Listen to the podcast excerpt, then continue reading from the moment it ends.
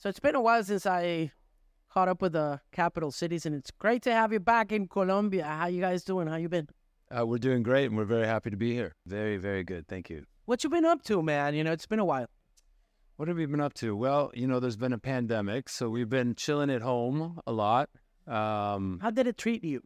um, there were moments that were hard. It was really sad to not be able to travel and play music, but I think it allowed some time to learn some skills that maybe we wouldn't have learned if we were traveling all the time. So I think there were some silver linings to the whole thing. But um, but we're glad to be back out touring. What about you, Sebu? What you learn? that life is short.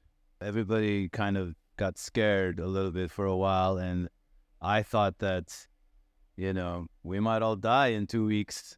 So that uh, kind of sparked a little bit of a sense of urgency, and uh, it motivated me to dig into all my hard drives and uh, dig up old music that's just been sitting there, not not released. It allowed me to realize that uh, life is precious and art shouldn't be precious and it should just be disseminated and distributed. So I think it encouraged us to be a little bit more productive. You guys working on an official new thing?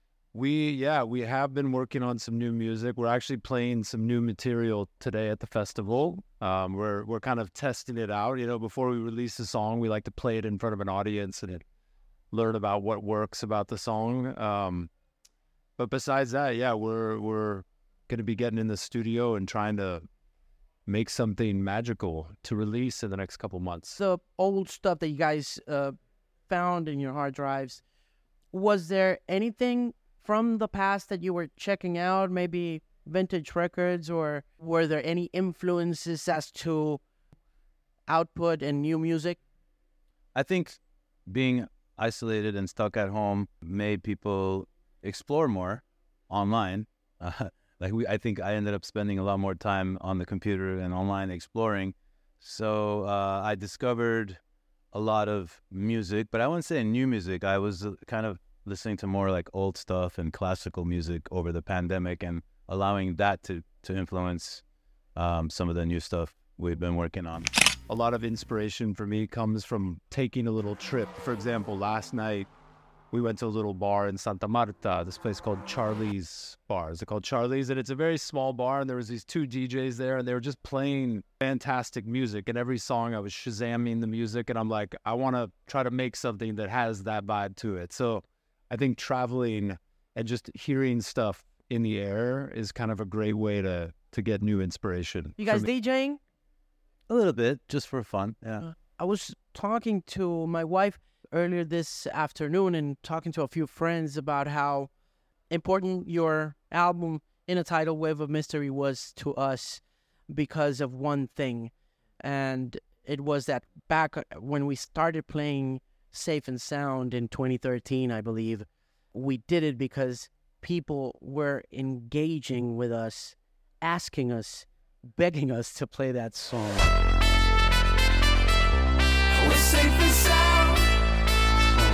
And I think that one of the most exciting things about having you back in Colombia and in Santa Marta this time is the fact that you became one of our first viral sensations in terms of music, you know, and it, it was something that people caught up with on their own and they asked radio to play and then you just became this huge phenom. You know 10 years into safe and sound what's your take on what's happened to music regarding virality and all that stuff?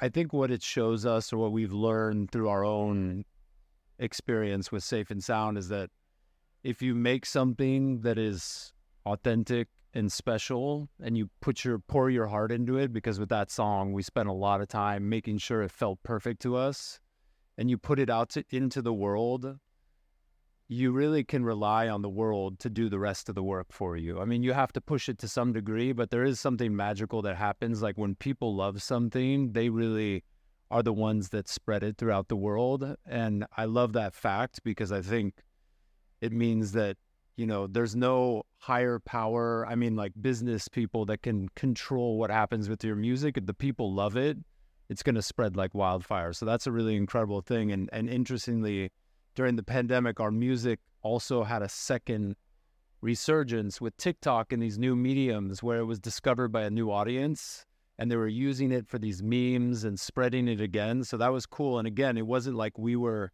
trying to seed this to people and saying, "Oh, make something with this." It just happened organically. So so I think we believe that like you just have to focus on making cool music and then the virality if you're lucky comes, you know? Mm.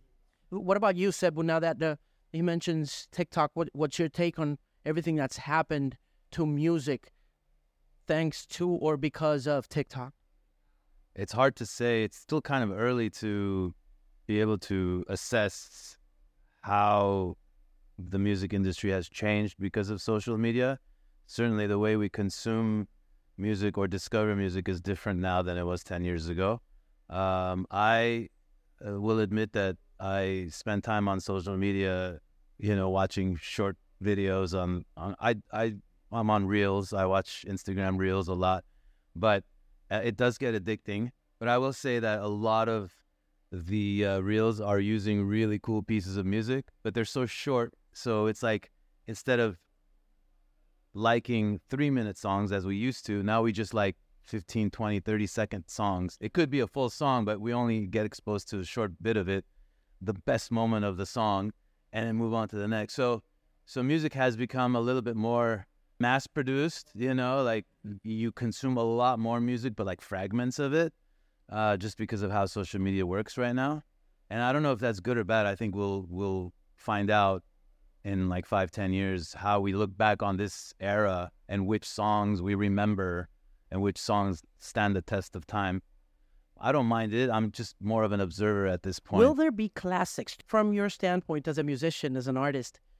Do you see this happening? Because now that he mentions music being fragmented and massively produced at the same time, it kind of worries me that we won't have these big pieces of pop culture as we used to 20 years ago, which would take. Yeah, that's a really good question. I've actually wondered about that myself. If like the same, yeah, if you're gonna have the same thing, I think.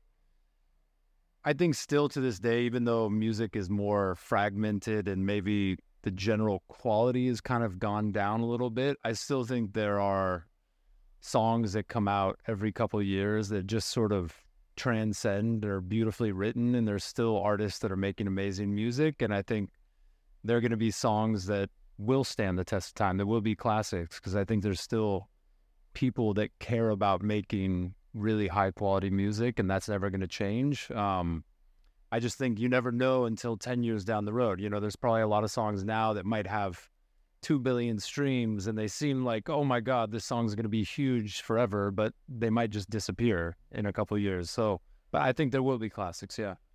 Well, thank you guys for taking the time. Capital Cities que están de regreso en Colombia, en Santa Marta, para esta edición de Los Coronazons. Es un placer estar con ellos desde esta esquina de la nación. Cheers.